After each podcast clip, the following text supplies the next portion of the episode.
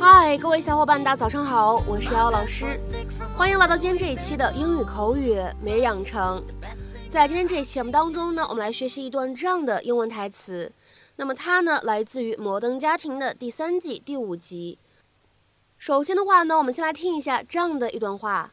Hey, Dwayne Bailey seeking re-election, town council, hoping I can count on your vote.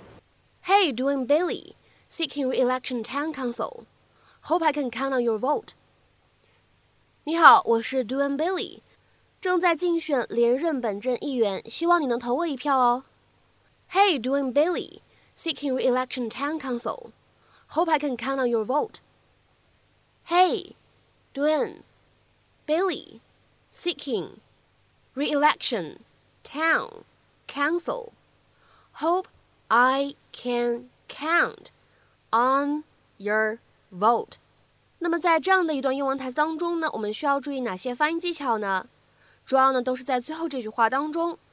首先呢，最后这句话开头的位置，hope I 放在一起的话呢，我们可以做一个非常自然的连读，可以读成 hopi hopi hopi。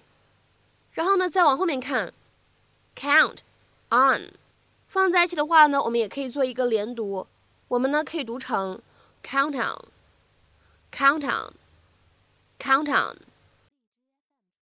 Hey, sir, Duane Bailey running for uh, town council re-election. Oh, don't look. There's that jerk, Duane Bailey. Oh, yuck. I should say something to him, shouldn't I? I gotta be honest, I was just working on your Tone. Who's Duane Bailey and why do we hate him? Honey, he's that councilman who shot down my stop sign. Big phony. Yeah. Hey, Duane Bailey seeking re-election, town council, hoping I can count on your vote. Well, you just got it. All right. You don't remember meeting me, do you? Claire Dunphy, last month's town council meeting. Oh, yes, I do. Hmm. Yes, I remember you.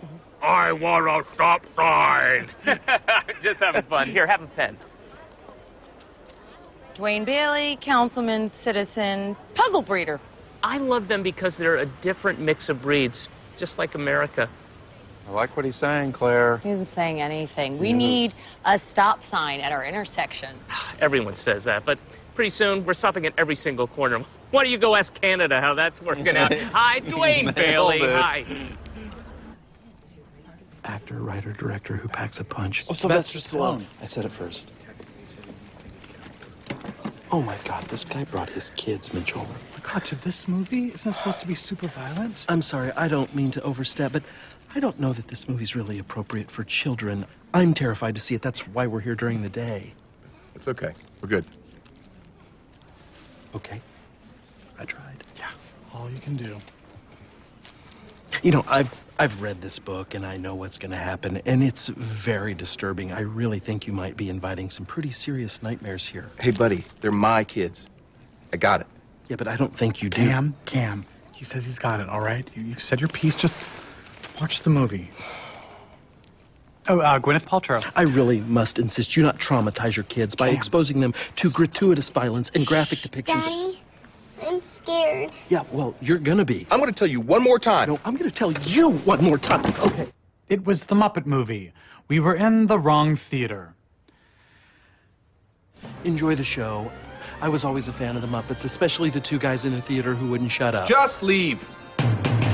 在今天节目当中呢，我们来学习一个非常简单的短语，叫做 count on somebody or something。count on somebody or something。 那么这样的一个动词短语呢，我们今天的话呢，重点来讲一下它的两层意思和用法。那么首先的话呢，我们先来看一下第一个意思，可以用来表示在困境当中依靠、依赖、指望某个人或者某个事物。那么这样的用法呢，其实也是我们本期视频当中句子里面的用法。to depend or rely on someone or something to do something, especially in a difficult situation. 那么下面的话呢，我们来看一下几个例子。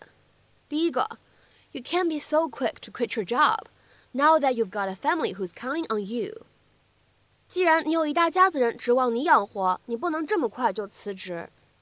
You can't be so quick to quit your job now that you've got a family who's counting on you. 下面呢，我们再来看一下第二个例子。 A lot of people count on these welfare payments to get by each month. 很多人每月都靠这些福利金过活。 A lot of people count on these welfare payments to get by each month. 下面呢，我们再来看一下第三个例子，非常的简单。You can count on me，你可以信赖我，你可以依赖我，我靠得住啊，这样的意思。You can count on me。下面呢，我们再来看一下第一层意思当中的最后一个例句。With luck, you might cover your costs, but don't count on it. 运气好的话，你也许够付你的开销，但也别太指望这事儿能成。With luck, you might cover your costs, but don't count on it. 下面呢，我们再来看一下这样一个短语，它的第二层意思可以用来表示期望、指望、料想某件事情会发生。To expect something. 下面呢，我们来看两个例子。第一个，We hadn't counted on the health inspector showing up so early。我们当时没有想到那位卫生监督员会来的这么早。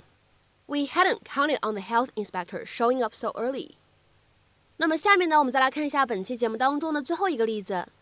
The presence of Paula was one thing he hadn't counted on。Paula 的到场是他万万没有料到的，或者说呢，他没有料到 Paula 居然会来。